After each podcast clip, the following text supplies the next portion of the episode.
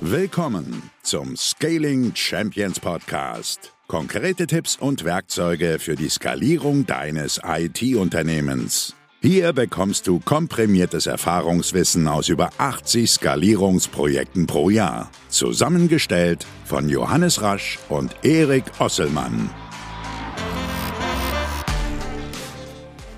Und damit auch von uns ein herzliches Willkommen zum Scaling Champions Podcast. Heute haben wir wieder Gäste und die möchte ich euch wieder am Anfang vorstellen. Und ihr habt richtig gehört, wir haben eine Premiere, denn wir haben nicht nur einen Gast, heute haben wir es richtig krachen lassen und haben uns hier zwei Gäste eingeladen und die ganz genau wissen, was sie machen, denn sie sind auch Podcaster. Und zwar sind es die Hosts vom Sales Excellence Podcast, Software, B2B-Vertrieb und Pre-Sales. Und ich sag mal so, wer so einen prägnanten, einprägsamen Titel hat, da muss man gar nicht mehr überlegen, was wir heute machen. Es wird um beratenden, verständnisvollen Vertrieb gehen, um was man daraus auch in kleineren Sales-Cyclen außerhalb vom Konzernumfeld für sein Unternehmen, für sein IT-Unternehmen lernen kann.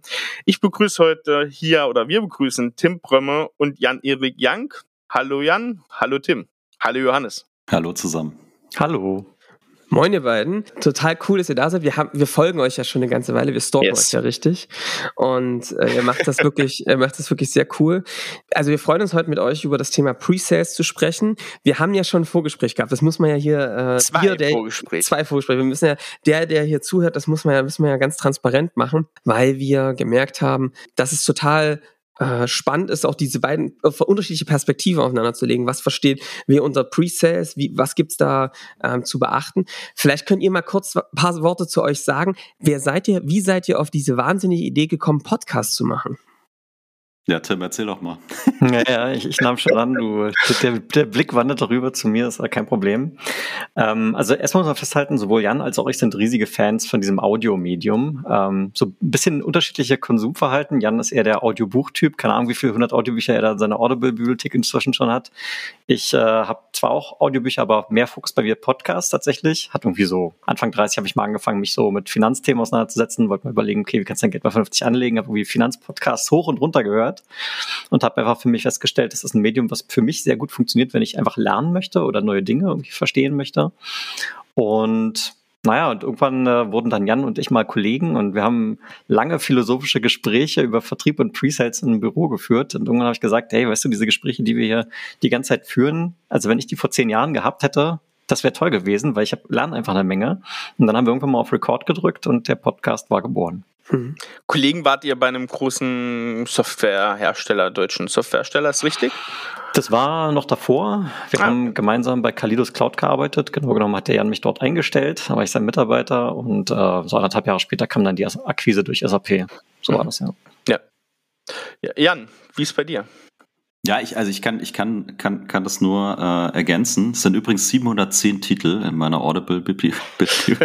Chapeau. Sehr ich, ich habe sie alle gehört. Ähm, ja, und äh, der Tim hatte einen unheimlichen Drive damals, äh, als, als er da gestartet ist. Und wir hatten viele Inzwischen von nicht mehr. Ja, genau, damals wollte ich auch gerade sagen. Damals warst du noch jung und engagiert und jetzt sitzt du hier. Das, das hast du jetzt gesagt. Aber genau, und dann kam dieser Tag, wo ich gesagt hier, warum nehmen wir das nicht auf? Ne? Und ich habe gesagt, ja, okay, lass mal machen. Ne? Ich habe keine Ahnung davon. Und äh, dann ging das los. Und wir haben dann irgendwann uns mal hingesetzt mit einem äh, externen Podcast-Coach tatsächlich, der uns mal so ein bisschen aus unserer Blase rausgeholt hat und mal hinterfragt hat, sag mal, warum macht ihr das eigentlich? Und was treibt mhm. euch an? Und was habt ihr denn hier zu geben? Und was wollt ihr eigentlich haben?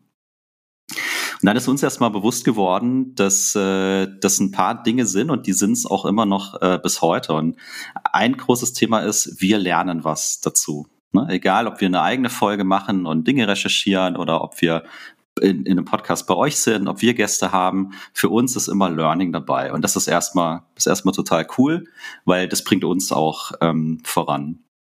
Der zweite. Punkt war, dass wir wirklich gerne dieser Presales-Community was zurückgeben wollen. Ne? Also ich bin nach wie vor der Meinung, Presales, die Rolle ist nach wie vor underrated, nicht mehr so schlimm wie vor, vor zwei, drei Jahren, äh, aber da ist immer noch viel zu tun.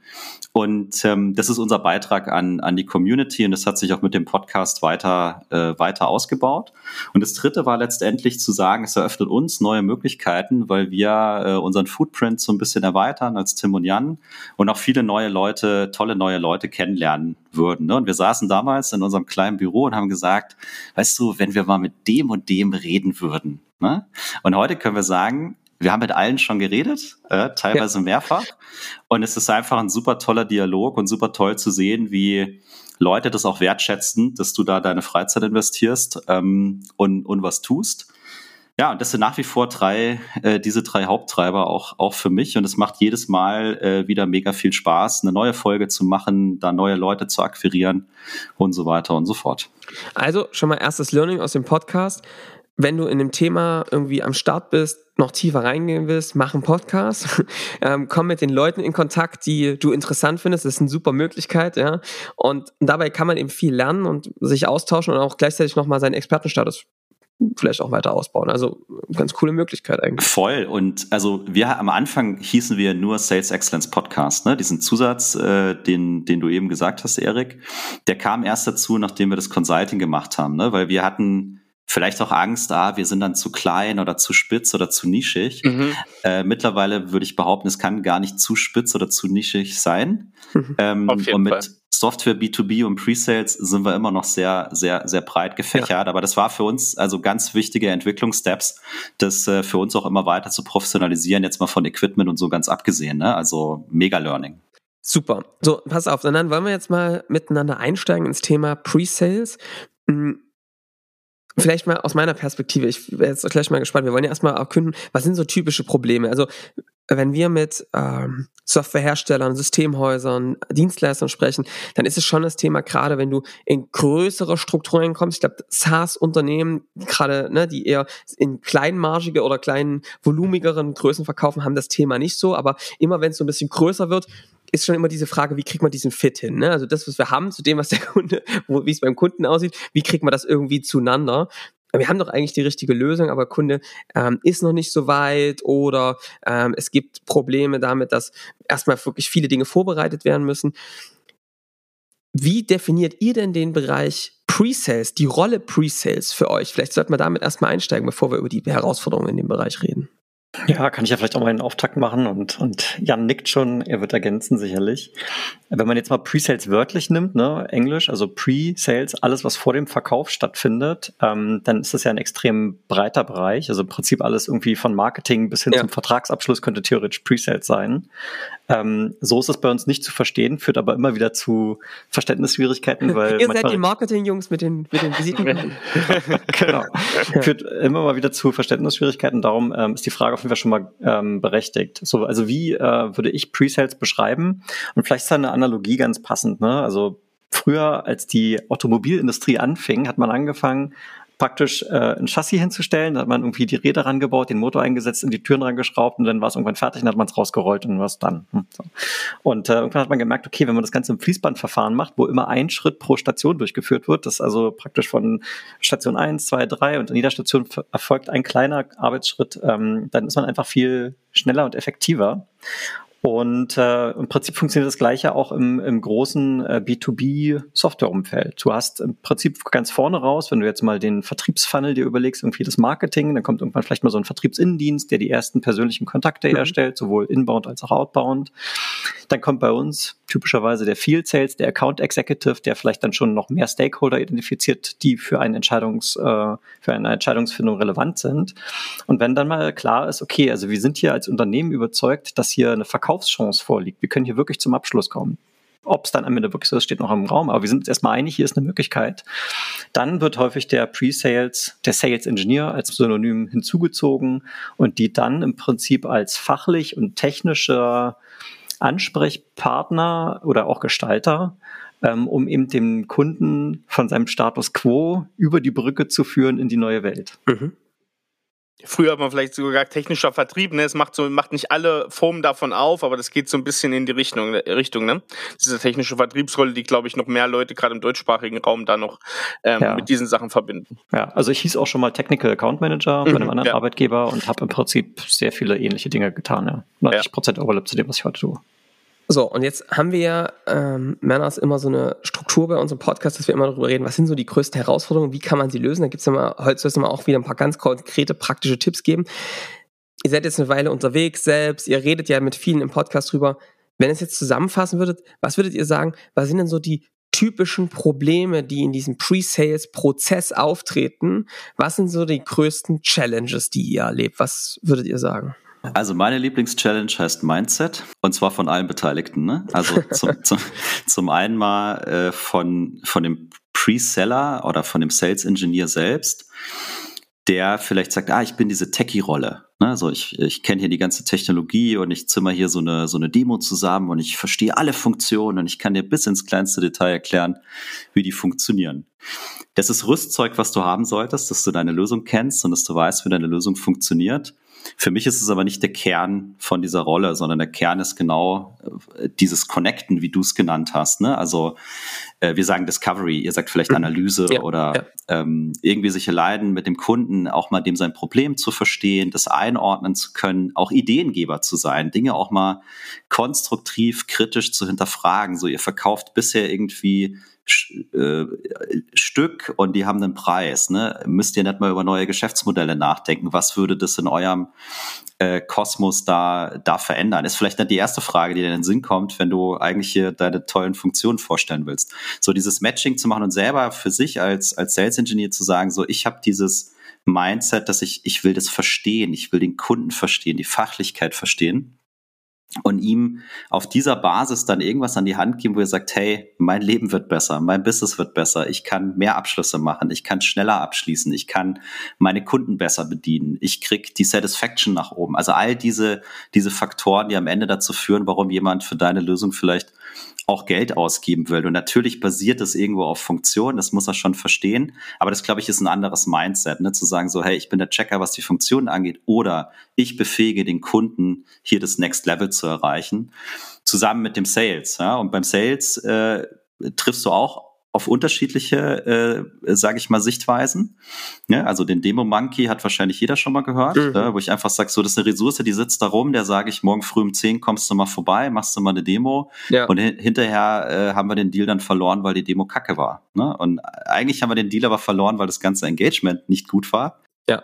Ähm, so, und das sind Dinge, an, an denen, äh, finde ich, musst du arbeiten, auch als Gesamtorganisation. Und das ist eins der Dinge, an denen ich immer liebend gerne arbeite, weil ich das für einen extrem großen Hebel halte. Ja, sehr cool. So, weitere äh, Schmerzpunkte?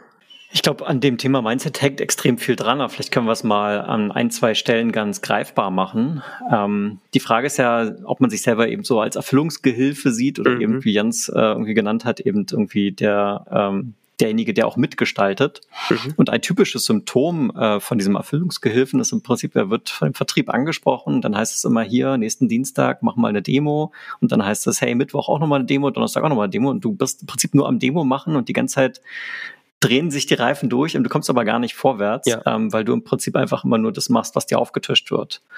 Und ähm, das wäre vielleicht mal eins. Und ein zweites, vielleicht nochmal ein ganz anderes Thema, wenn man konkret mal über die, den, den Pitch selber spricht. Man ist jetzt im Meeting drin und dann fängst du auf einmal an, in der Software irgendwelche Dinge zu zeigen und erklärst irgendwie so ein Feld nach dem anderen. Guck mal, hier ist noch ein Dropdown-Menü und hier ist noch ein Button und hier die kann ich die GUI noch von grün auf rot verändern. Also so Feature-Function, wie wir es immer nennen, ja. Bullshit-Bingo im Prinzip, was aber eben gar keinen Mehrwert inhält. Und auch das kannst du natürlich zurück zum Mindset mappen, weil wenn du dich als also als Intrapreneur sozusagen verstehst, also innerhalb deiner Company als jemand, der wirklich auch dem Kunden helfen will und unternehmerisch denkt, dann fängst du nicht an über Farben der GUI zu sprechen, sondern redest du darüber, wie würde diese Software für euch in der Zukunft die Welt einfacher und besser gestalten. Ja, ja, ja. Und das ist, glaube ich, das ist, glaube ich, ein ganz, ganz spannendes Ding, was du sagst, weil das erleben wir immer wieder, dass du, wir nennen es immer den Maschinengewehrvertrieb. also die meisten stellen, wenn sie den Kunden sehen, der einen Bedarf hat, das Gatlin Maschinengewehr auf den Tisch und dann fangen die an zu ballern. Wop, wop, wop, wop, wop. Und irgendwas bleibt hängen, ne? Da fliegen die Beine weg und das ist wirklich eine, ein richtig brutales Schlachtfeld.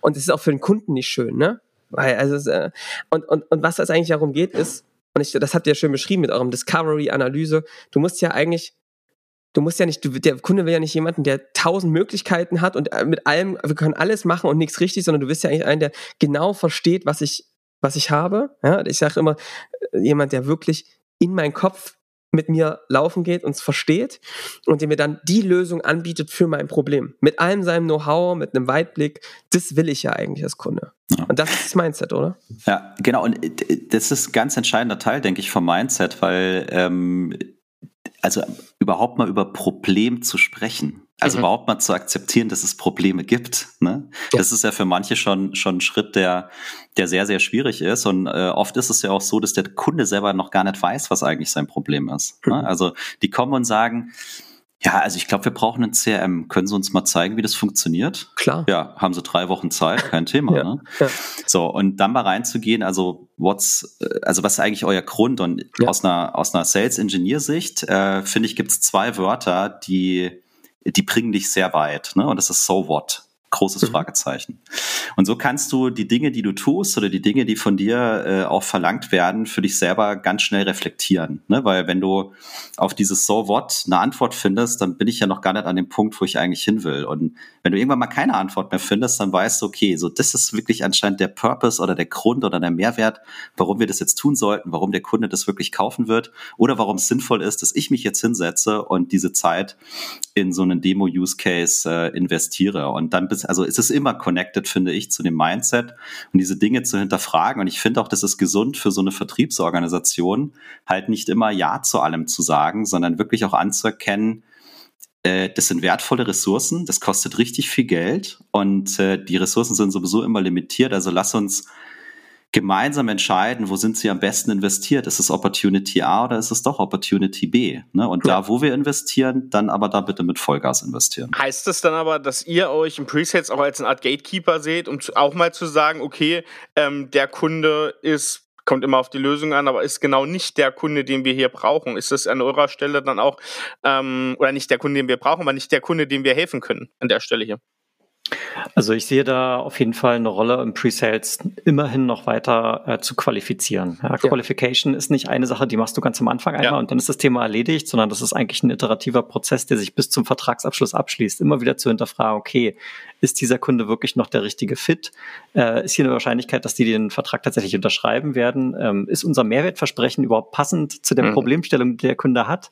Und ähm, ich glaube, um eine nachhaltig erfolgreiche Kundenbeziehung aufzubauen, ähm, da nicht gut zu qualifizieren, wird dir hinten raus schaden. Gerade im SaaS-Business, wo du eigentlich darauf angewiesen ja. bist, dass die Kunden, die du einmal gewinnst, auch deine Kunden bleiben, nachdem der Vertrag ausläuft. So Von daher ist es halt äh, manchmal zäh, weil klar, der Vertrieb steht da, hat seine Forecast-Calls, hat seine Zielvorgaben und dann kommt der Preseller daher, der wohlgemerkt durchaus auch mal seine individuelle Quote haben kann, kommt daher und sagt, äh, also ich glaube, der Kunde hier ist kein guter Fit, dann hast du natürlich erstmal Reibung. Aber mhm um gutes Ergebnis zu erzielen, notwendig, meines Erachtens. Also wenn ich zusammenfasse, was du jetzt gerade gesagt hast, finde ich sehr, sehr spannend und ich glaube, das Mindset ist, ist auch der Punkt, wo man anfangen sollte, ist eigentlich die Sackgasse der Woche. Als Pre-Sales bin ich das Opfer äh, der Umstände, ja, dessen, was auf mich einprasselt und ich, ja, wenn jemand eine Demo will, dann kriegt er sie halt, ja, so.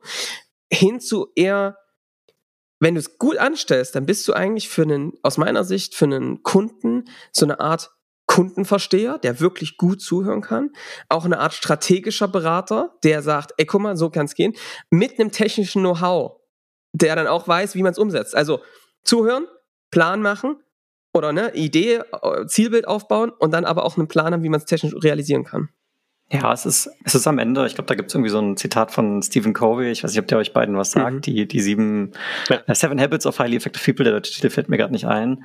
Und äh, er sagt ja irgendwo da in seinem Buch, also ein Arzt, der dir ein Rezept ausstellt, dessen Diagnose du gar nicht vertraust, weil er dir gar keine Fragen gestellt hat, sondern einfach hier gesagt hat, nimm das, dann wird alles besser. Also die Medizin nimmst du ja nicht. Ja, mhm, genau. Und im Prinzip ist es genau das auch im Softwarevertrieb. Sehr gut. Das Beispiel nutze ich auch immer mit der Spritze, ja, einfach ins Bein rein. Mhm. ähm, das würdest du niemals zulassen. Aber das ist ja schon mal sehr spannende Erkenntnis. Tipp Nummer eins. Seid ihr wahnsinnig, in so einem Bereich zu arbeiten? Das ist doch total anstrengend. Ich muss, ich muss ja alles gleichzeitig Und machen. Wie bekommt ihr so für diesen Bereich Nachwuchs? Ne? Wie bekommt ihr für so einen, so einen auf zwei Seiten ja sehr anspruchsvollen Bereich äh, den Nachwuchs dann auch rein? Wie bildet ihr denn aus? Ich glaube, die zweite Frage kann Jan mal nehmen, weil er in seiner Managerfunktion da vielleicht noch mehr Einblicke hat. Die erste kann ich gerne nehmen.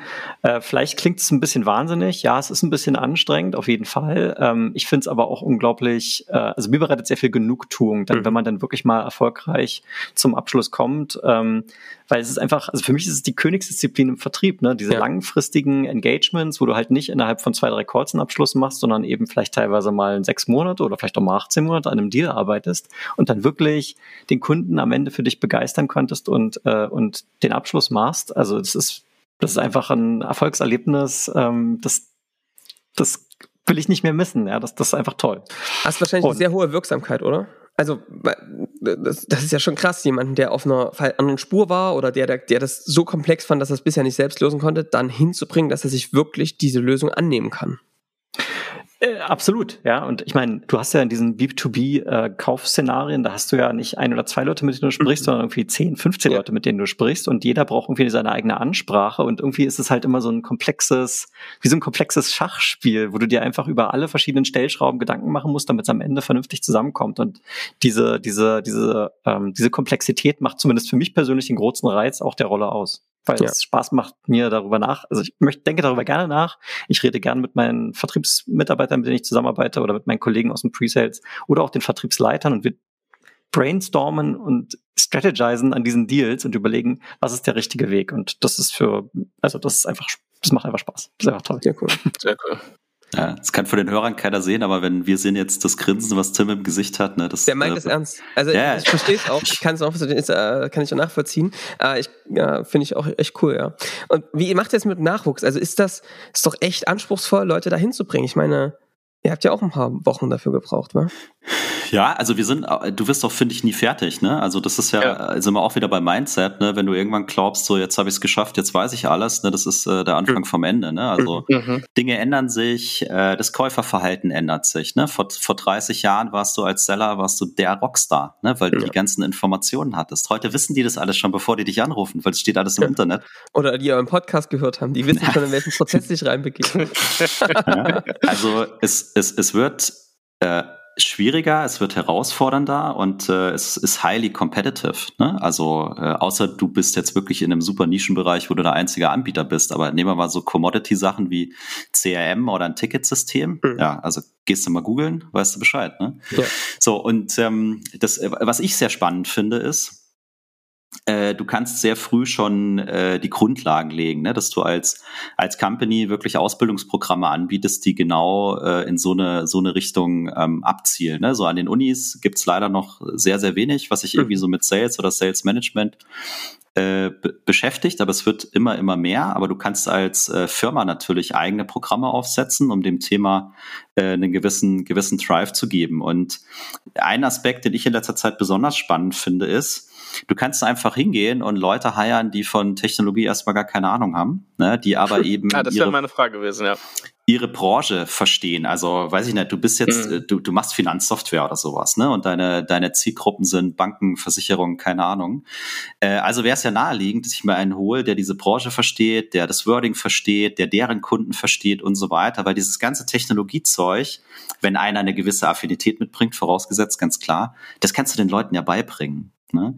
Und das ist vielleicht ein Aspekt, einfach mal quer zu denken und nicht zu sagen, so ich muss jetzt hier den äh, Tim Prömme, fertiger Preseller seit zehn Jahren, top ausgebildet heiern, sondern wenn ich den Menschen, wenn ich einen Menschen mit, ich sage jetzt mal bewusst, dem, dem richtigen Mindset finde und der Bock hat, ne, zu, Dinge zu verändern, Kunden glücklich zu machen, be begeisterungsfähig ist, ja, natürlich lernt er dieses Tech-Zeug. Das ist ja gar keine Frage.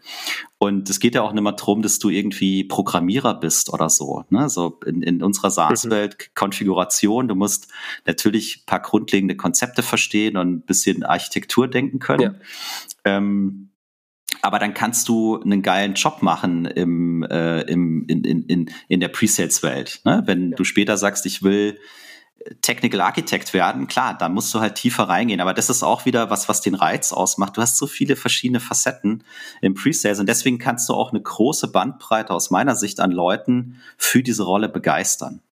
Also ich finde es ganz spannend, wie ihr das betont, ne? weil wir ja auch bei unseren Kunden, ich meine, die, du hörst gerade im Podcast, du wirst es kennen, äh, dass wir einen sehr Wert drauf legen, dass man als Unternehmen, aber auch als Person Vertrauen aufbaut bei dem Kunden und dann auch ein vertrauensvoller Guide bist oder der Arzt, den man eben vertraut. So, und wir setzen das immer zusammen aus den beiden Dingen. Du brauchst sowohl die Empathie, das Verständnis des Kunden und die Expertise. Ja? Deswegen hört Frodo auf Gandalf, deswegen hört Harry Potter auf Dumbledore. Ja? Und, ähm, und was ihr gerade betont habt, ist ganz interessant, die Komponente des Methodik, der ähm, Struktur, des Technischen, das ist ausbildbar. Die Empathie und das Verständnis und das, ne, wie, wie hole ich mir das Wissen rein, wie kann ich auch in deren Sprache sprechen, das ist vielleicht manchmal nochmal deutlich schwieriger, ne? Brauchst manchmal vielleicht deutlich mehr Zeit sogar. Auf jeden Fall. Also ich halte das auch, ich glaube, es geht, ne? Ähm, ja. Aber ich glaube, es ist extrem schwierig. Also aus meiner Sicht ist es einfacher, jemandem zu erklären, wie halt so eine Software funktioniert und wie ich dann Fu Funktionalität in, in irgendwas anderes ummünzen kann. Aber wenn ich jemanden, also wenn wir so Panel-Interviews machen, ne, um äh, rauszufinden, wer ist der richtige Kandidat für uns, mhm. äh, mein Blick geht nur auf den Menschen. Ne, so, wie redet der, wie reagiert der auf Fragen, wie holt der mich ab? Ne? In, in so einem, ist natürlich fiktiv, aber da finde ich, kannst du ganz viel rauslesen. Und wenn ich dann das Gefühl habe, so, hey, wenn der so mit unseren Kunden künftig umgeht, ne, dann weiß ich, die fühlen, werden sich gut aufgehoben fühlen. Und äh, wenn er irgendwo noch ein Gap hat, äh, bei der Technologie oder bei was anderem. Als ich damals bei äh, Salesforce angefangen habe, meine erste amerikanische Firma, mein Englisch war wirklich also nicht existent. Ja? Und äh, der, der, der, der Kollege, der mich damals eingestellt hat, der hat gesagt, ja, also ich, ich sehe was in dir, ne, aber du musst halt jetzt mal einen Englischkurs machen gehen. Mhm. Und so, äh, darum geht's für mich halt auch, ne, dass du also fokussier dich auf die Stärken von dem, was du brauchst Mindset und, und was der eben an, an, an Soft Skills und äh, so weiter mitbringt. Und wenn es irgendwo Gaps gibt, ja, ich, dann lass uns die Leute ausbilden. Also die, die Ressourcen hast du ja, oder da, da, gibt's ja Kurse, die du, die du machen kannst, und dann wird es gut, weil äh, Sales Engineers bleiben in der Regel relativ lange bei einem Unternehmen. Ähm, da ist eine hohe Lo Loyalität. Und ich finde, also zumindest meine Erfahrung, du kannst einfach extrem viel darüber machen, wie du deine Organisation baust. Ne? Also wenn ein SE in eine Organisation kommt, wo sowas wie Qualification, Discovery, das Zusammenspiel mit dem Sales einfach geil funktioniert, mhm. dann haben die eine Menge Spaß. Ne? Wenn du ja. irgendwo reinkommst, wo du der Demo-Monkey bist, dann hast du keinen Spaß. Also alleine, dass du diese, diese Rahmenbedingungen schaffst, dass du sagst, hey, hier kannst du dich voll austoben. Ne? Und hier ist ein Environment, da, da kannst du deine Stärken voll einbringen und wir gucken, wo du dich hin entwickeln willst. Und wir werden immer irgendwas finden, weil das Feld so, so breit aufgestellt ist.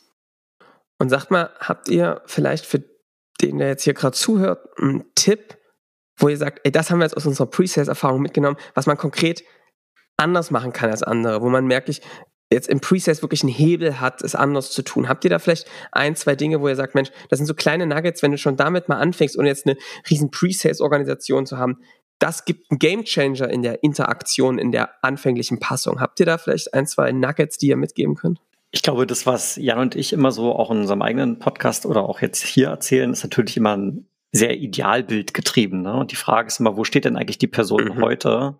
Äh, die sich jetzt hier unter Umständen noch dieses Gespräch anhört, die sagt, ich möchte mich irgendwie entwickeln. Und also, ich sag mal, wenn du heute dreimal am Tag eine Software-Demo gibst und das immer wieder dasselbe ist, dann würde ich, der wäre, glaube ich, der erste Schritt, ich würde jetzt mal anfangen, die ersten 10 bis 15 Minuten mal nicht sofort anfangen, meinen Bildschirm zu teilen, sondern vielleicht erst mal ein, zwei schlaue Fragen zu stellen. Die kann man sich ja vorher mal überlegen, das können ja auch erstmal die gleichen Fragen sein, diese Fähigkeit zu entwickeln, ähm, oder vielleicht auch den Mut teilweise, ne? weil ich glaube, immer pitchen, immer pitchen ist vielleicht auch ein Zeichen von, von Schwäche, weil ich gar nicht mich so traue, diese, dieses Gespräch zu führen oder vielleicht auch mal, ähm, mal mit etwas Unbekanntem konfrontiert zu sein, mit einer Problemstellung, die ich vielleicht noch nicht so gehört habe oder so.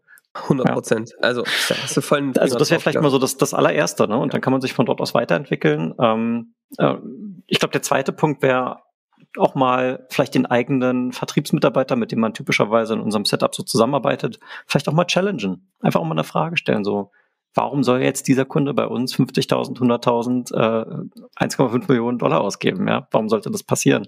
Ähm, und wenn es darauf keine gute Antwort gibt, dann kann man ja mal schauen, okay, welche Informationen brauchen wir denn noch, damit wir die Antwort auf diese Frage bekommen? Weil wenn du die nicht beantworten kannst, dann hast du ein größeres Problem. Ja, also genau, ich, ich knüpfe mal beim Tim quasi an. Ich würde auch sagen, das Erste ist, fang an zu hinterfragen. Dich selbst und andere. Und dabei bitte immer konstruktiv und respektvoll. Es ist, gerade wenn du im Presales startest, siehst du viele Dinge auch nicht, die im Sales passieren. Ne? Also die im Hintergrund laufen, kriegst du gar nichts mit davon. Und ich finde es nur fair, ein Verständnis dafür zu entwickeln. Was heißt es eigentlich, wenn da einer mal so einen Vertrag verhandeln muss? Ne? Das ist nicht lustig manchmal. So, also entwickel mal ein Verständnis auch für dein Gegenüber, weil das erwartest du ja auch. Ne? Ja. Fang an, die Dinge zu hinterfragen, bring deine eigenen Ideen rein. Ne? Manchmal musst du Sachen auch einfach machen und manchmal musst du Sachen auch dreimal machen, bis es beim Gegenüber ankommt. Also da gar nicht aufgeben, sondern bleib dabei. Und wenn ich mal auf so eine Demo-Situation gehe, würde ich sagen, äh, mein Credo wäre weniger ist mehr. Also wenn du einen 45 Minuten Termin vorbereitest, dann plan mal für dich selber mit 15 bis 20 Minuten Content, den du mitbringst, weil alles andere ist, äh, wirst du eh nicht mehr zeigen können. Ne? Und alleine darüber mal nachzudenken, müsste im Kopf schon, schon was, äh, was passieren. Und der dritte Punkt, wenn ich noch darf, ähm, wenn du feststellst in deinen Demos, dass du wiederkehrende Dinge hast, also immer das Gleiche, so, ey, wir zeigen immer diesen Ding fang an, das zu automatisieren. Weißt du, nimm Video auf, äh, mach, mach, mach einen netten, netten Talktrack dazu und gib das deinen Vertrieblern an die Hand. Du wirst so viel mehr Freiraum haben, um die noch cooleren Sachen zu machen. Und die Vertriebler sind happy, weil sie haben sofort irgendwas, wo sie mit dem Kunden arbeiten können. So, jetzt habt ihr den Ball gerade schon so richtig schön in unser Spielfeld reingeschossen. Ähm, Automatisierung ist das Stichwort. Jetzt wäre natürlich meine Frage, hier Scaling Champions Podcast, wäre jetzt natürlich Wahnsinn, wenn ich jetzt nicht fragen würde. Jetzt ist ja das, dieser Prozess sehr, sehr aufwendiger. Ne? Und ich verstehe auch in den großen Organisationen, den Riesenprojekten, auch immer sehr individuell. Und wir haben ja in unseren Vorgesprächen sehr darüber gesprochen, kann man denn diesen Pre-Sales standardisieren, kann man ihn skalierbar gestalten? Wie seht ihr das erstmal grundsätzlich, gerade auch so bei diesen größeren Pre-Sales-Projekten? Welche Entwicklung seht ihr vielleicht, wo kann, wo seht ihr Ansatzpunkte, wo man das machen kann? Ich meine, einer habt ihr gerade schon gesagt, Content aufzeichnen, wiederholbar zur Verfügung stellen. Wie seht ihr das? Soll ich anfangen? Den schweren Atmer lassen wir hier drinnen. Ja, den Atmen, der Atmer bleibt drin. ja, fang, fang durch mal an. Ich, ich, kann ja, ich, ich kann in dem Fall ja mal loslegen. Also ich würde deine Frage mit einem klaren Ja beantworten. Ne? Und dann muss ich, glaube ich, immer gucken, was ist die Situation, was ist auch die Erwartungshaltung und, und so weiter. Und da geht's für mich dann auch über Sales Engineer, das Sales Engineer-Dasein hinaus. Ne? Mhm. Weil Marketing braucht auch Demo-Content, Vertrieb braucht sowieso Demo-Content. Wenn ich als Vertriebs- und Marketingorganisation wirklich definiert habe, wer ist meine Zielgruppe, was sind meine Sales Plays, was ist mein Benefit und so weiter, dann kann ich auf so einer Basis auch mal anfangen, standardisierte Demo-Szenarien zu erzeugen. Können Videos sein, kann irgendein so Click-Dummy, whatever sein. Den kann ich auf eine Webseite stellen, den kann ich in einem Webinar immer wieder verwenden, den kann ich sogar meinen Sellern an die Hand geben, weil die können sie selber durchklicken, wenn ich noch ein kleines äh, Demoskript vielleicht dazu schreibe. Und da bin ich aber auch wieder beim Mindset und wie gehe ich mit der ganzen, ganzen Sache um. Und da muss ich halt irgendwann gucken, so wo ist die Schwelle, wo ich sage, da muss ich aber mehr personalisieren, ne, weil das ist wichtig für das Engagement, das ja. ist wichtig, um dem Kunden das auch zu zeigen. Und dann bin ich auch wieder geistig bei meinem Sales Funnel, wenn ich so ein Cold Lead habe. Ne? Also da setze ich ja nicht zwei Stunden beim Preseller hin, der da irgendwie eine Custom-Demo baut, sondern da sage ich, ja, guck mal hier, wir haben eine tolle Video-Library, da wirst du auch durchgeguidet und so weiter. Da kriegst du mal diesen ersten Eindruck und wenn du dann denkst, du hast mehr, dann ruf mich doch wieder an. Also so, da kann ich ja auch im Funnel die Leute schon in verschiedene äh, sag ich mal, Wege reinleiten, aber das muss ich halt einmal gemeinsam mit meiner Vertriebs- und Marketing-Orga ja. äh, durchdacht haben. Deswegen bin ich der Meinung, kannst du extrem viel skalieren und automatisieren. Du hast gerade von Plays gesprochen, das heißt, ihr arbeitet auch schon mit Skripten in den verschiedenen Stages, in Workshops, also Demos, klar, ne? Die richtigen Fragen zu stellen, die richtigen Sachen zu erzählen. Ähm, auch in Discovery Calls, auch in Workshops, skriptet ihr da? Ich würde sagen, also durchaus, ja. Also wenn wir in so einen ersten Discovery Call reingehen, ähm, hast du idealerweise mal eine Reihe von Fragen zur Hand, mhm. äh, was jetzt nicht heißt, dass du die alle stellen musst, sondern äh, es soll ja am Ende auch kein, kein, kein Verhör werden, sondern mhm. vielleicht ein Gespräch, wo man noch mal was zurückgibt und vielleicht auf das aufbaut, was du als Antwort bekommen hast auf deine erste Frage. Ähm, aber trotzdem gibt es da auf jeden Fall Dokumentationen, die helfen können, eben dieses Gespräch oder diese Discovery in, in, in Fahrt zu bringen. Klar, bei Demos ist es eigentlich, also insbesondere bei größeren Engagements, wo viel Geld dahinter steht, wo du was sehr personalisiert aufgebaut hast, äh, würde ich immer empfehlen, auch ein Demo-Skript vorher sich zu überlegen. Das heißt, mit ein paar Screenshots, mit dem Talk-Track, den du oder ja. den Value Points, die du jeweils unterbringen willst. Ähm, also Skript im Sinne von es zu dokumentieren, auf jeden Fall. Also, weil, ja. weil ich, ich finde das ja ganz entspannt. Wir kommen ja auch aus einer Welt, wo wir sagen, hohe Schlagzahl auf den Sales. Wir haben oft Kunden, die auch große Projekte machen, aber auch da kannst du es eigentlich schaffen. Es tauchen ja immer wieder Einwände auf in diesen Prozessen. Ja, mega danke für die Vorstellung, ist richtig spannendes Thema für uns. Machen wir in Q4 2023. Da gucken wir uns das dann an. Mhm. Und dann ist Q4 2023 und dann ist auf einmal, äh, hatte die Katze irgendwie Husten über Nacht und dann wird's doch Q4 24. Und ähm, sowas kann man ja vorwegnehmen. Du kannst ja in den Sessions vorher genau fragen, wann wollt ihr denn am Ziel sein? Was muss denn dann passiert sein? Ne? Wie, ne? So. Wenn du es dann in der Session ist, ist es oft zu spät.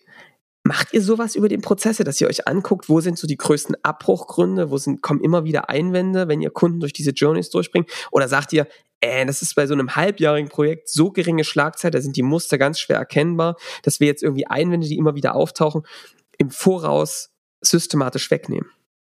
Ja, also äh, äh, aus meiner Sicht ganz klares Ja und da ist es für mich auch wieder, das ist keine reine äh, Aufgabe jetzt bei uns im Sales Engineering, sondern das ist ja. wieder was Gemeinsames, genau. ne? dass ich genau. zusammen mit dem Vertrieb mir einfach Dinge angucke, also Win-Loss-Analysis, ne? so ganz, ganz klassisch und dann eben mal hinterfrage, wieso, weshalb, warum. Also wieso haben wir die Dinger gewonnen, was hat den Ausschlag mhm. gegeben, was, was war das Feedback, was können wir daraus als Learnings ziehen und bei denen, die du verlierst, äh, natürlich auch, ja? wo du dann vielleicht auch feststellst, okay, unser Ideal Customer Profile ist noch gar nicht ideal. Das mhm. müssen wir nochmal weiter schärfen. Ja. Oder äh, wir haben irgendwie ein Gap im Produkt. Wir müssen unserem Produktmanagement mal Bescheid sagen, dass da anscheinend was fehlt, was der Markt aber haben will. Ne? Und, äh, und da bin ich auch wieder beim Mindset, ne? weil es ja auch lästig so, oh, wir haben was verloren und jetzt kriege ich wieder ins auf die Fresse. Ne? Und darum geht's ja gar nicht, sondern es geht ja wirklich ja. drum, also entweder du gewinnst etwas oder du lernst etwas. Ne? Und da glaube ich, ist halt auch wieder dieses Mindset-Thema und wie gehst du miteinander um, ganz entscheidend. Und äh, ich äh, finde es eigentlich, äh, sag ich mal, ein Verbrechen, das nicht zu tun. Ähm, weil du lernst aus jedem von diesen Reviewers, äh, egal ob es für deinen Vertrieb, für dein Marketing oder eben für den Presets ist. Und deswegen, ähm, ja, auf jeden Fall. Und das entwickelst du über die Zeit, wie du gesagt hast, ja auch weiter. Ne? Mhm. Also, und diese Muster werden erkennbar sein, definitiv. Also, ey, wenn ich das immer, also ist eigentlich auch eine krasse Erkenntnis, ne, dass du sagst, manche Dinge kannst du auch isoliert gar nicht betrachten. Klar, du kannst selbst noch bessere Einwandbehandlungen machen, aber um wirklich das große Rad zu drehen, musst du auch als Pre-Sales ähm, rausgehen aus deiner isolierten Betrachtungsweise und eigentlich auch vielleicht den Prozess anmoderieren, wenn es kein anderer macht, zu sagen, ey, wir müssen, können das nur als Gesamtkette lösen, ne, weil Dinge vorher passieren, danach passieren. Und wenn wir, wenn wir das gemeinsame Ziel haben, einen Vertriebserfolg zu machen, müssen wir die Schritte gemeinsam verbessern, kontinuierlich, nicht um uns gegenseitig die Schuld zuzuweisen, sondern es ist ja die Kundengewinnung und nicht ich mache gerade Pre-Sales. So. Es geht ja um den Gesamtprozess. Ja, also ich finde, das ist man sich selbst irgendwie auch so ein bisschen schuldig. Ne? Mhm. Wir verbringen irgendwie alle acht bis zehn Stunden am Tag mit diesem Job und äh, dann im Nachhinein festzustellen, dass du da drei Wochen lang an der Custom Demo gearbeitet hast, ja. um nur festzustellen, dass eine der Basisvoraussetzungen für ein Zusammenkommen mit diesem Kunden gar nicht gegeben war. Also dann, wenn du dich dann nicht ärgerst, ja, also ja, ja, ja, ja. Das hat was mit Ambition zu tun, ne? Und mit Anspruch an, an dem, was man da abliefert, ja. Ja, und auch anzuerkennen, dass es halt einfach sehr komplex ist, ne? Also ich mhm. treffe ja nach wie vor Leute, die glauben, äh, du gewinnst den Deal wegen der Demo. Ne? Und äh, da kann ich ihm nur sagen, sehe ich nicht so. Du verlierst ne? ihn oft wegen der Demo. ja, und das ist, das ist genau der Punkt. Ne? Also ja. ich denke, weder das eine noch das andere ist tatsächlich der Fall. Aber ja. wenn, wenn, also wenn aus Vertriebssicht du sagen würdest, hey, die Demo ist das alles entscheidende Element, ne, dann würde ich mich als Vertrieb ja auch irgendwie so selber runter reduzieren auf, auf was eigentlich, ne? Der, mhm. Derjenige, der die Einladung verschickt. Also ja. ich denke, es ist komplexer. Die Demo ist durchaus ein, ein wichtiger und ähm, entscheidender Teil. Aber es gehört noch viel, viel, viel mehr dazu. Ne? Also das ganze Engagement, Referenzen, ähm, dein Pricing vielleicht auch und so weiter und so fort. Und dann hinterher zu sagen, so wir haben den Deal verloren, weil die Demo doof war, ne? wo ich, wo mir dann oft nur einfällt, ja, haben wir die Demo überhaupt von den richtigen Leuten gegeben oder Richtig. was? Also und das meine ich. Und deswegen ist es für mich ein Miteinander. Äh, und wenn du das gut hinkriegst, ne, dann glaube ich, hast du da einen extremen Hebel für deine ganze Vertriebsorganisation, weil wenn, wenn du dem Ganzen so ein positives Mindset verpasst. Ne? Und die Leute auch Freude dran haben, sich da mal zu hinterfragen und zu reflektieren und zu sagen, ah, guck mal, das könnte ich ja vielleicht noch so machen, ja. So, ich glaube, dann wird's äh, wird's richtig, richtig cool, ja, und macht noch mehr Spaß als davor. Also wenn ich zusammenfasse, hat viel mit dem Mindset zu tun. Wie sehe ich mich selbst in welcher Haltung? Wie gehe ich an die Sachen ran? Bin ich der Lösungs Verweigerer und äh, Verhinderer oder kümmere ich mich darum, dass der Gesamtprozess funktioniert? Ähm, dafür brauche ich richtige Mindset von mir und den anderen Kollegen. Daran kann man aktiv arbeiten. Ihr habt auch ein paar coole Tipps gefragt. Hinterfragen, ohne ähm, anmaßend zu sein, aber eben ne, schon rauszufinden, was, was ist des Pudels Kern, ja, und, und dann rauszufinden, Mensch, welche Werkzeuge können wir tun, mehr diese wirklichen Fragen, bevor man eine Demo macht, habe ich auch mit rausgenommen, äh, cooler Input.